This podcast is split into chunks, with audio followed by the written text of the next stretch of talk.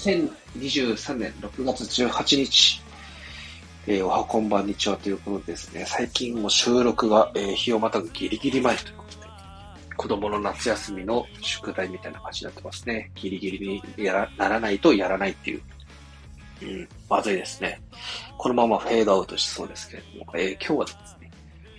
グルコースマンの冒険の話をしたいと思います。えー、以前 RPG メーカーでですね、を買いまして、あの、RPG 作るっていう簡単に RPG ができるゲームなんですけれども、こちらの方、Unity の方で作れまして、えー、土日ですね、ちょっと昼間出かけてたんで、えー、帰ってきてからですね、えー、グルコースマンの冒険、えー、作ってたんですけれども、えー、いろいろですね、やることがですね、いっぱいありまして、まあ正直、これ RPG 作るってなんかもう、アセットなんかもう、とかもいっぱいあるんで簡単にできるだろうと思ってたんですけど、逆にできることがありすぎて、これ作るのにめちゃくちゃ時間かかりそうだなっていうのが正直なところですね。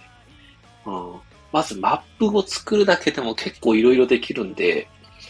うん、結構面白いですね。作ってて。いやー、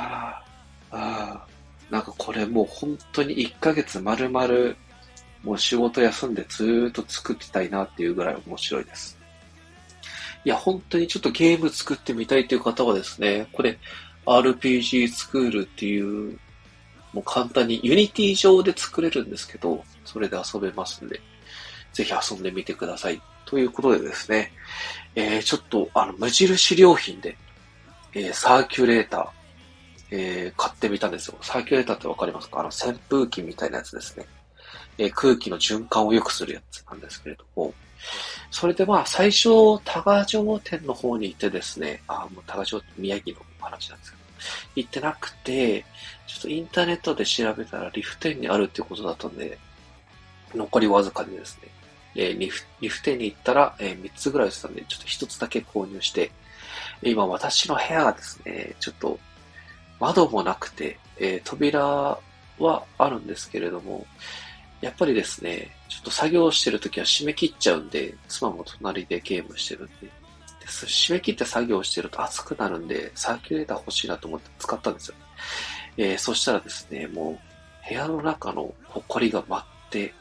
えー、鼻水が止まらない、くしゃみが止まらないっていう形なので、えー、今日はもう終わりにしたいと思います。ということで、えー、明日からですね、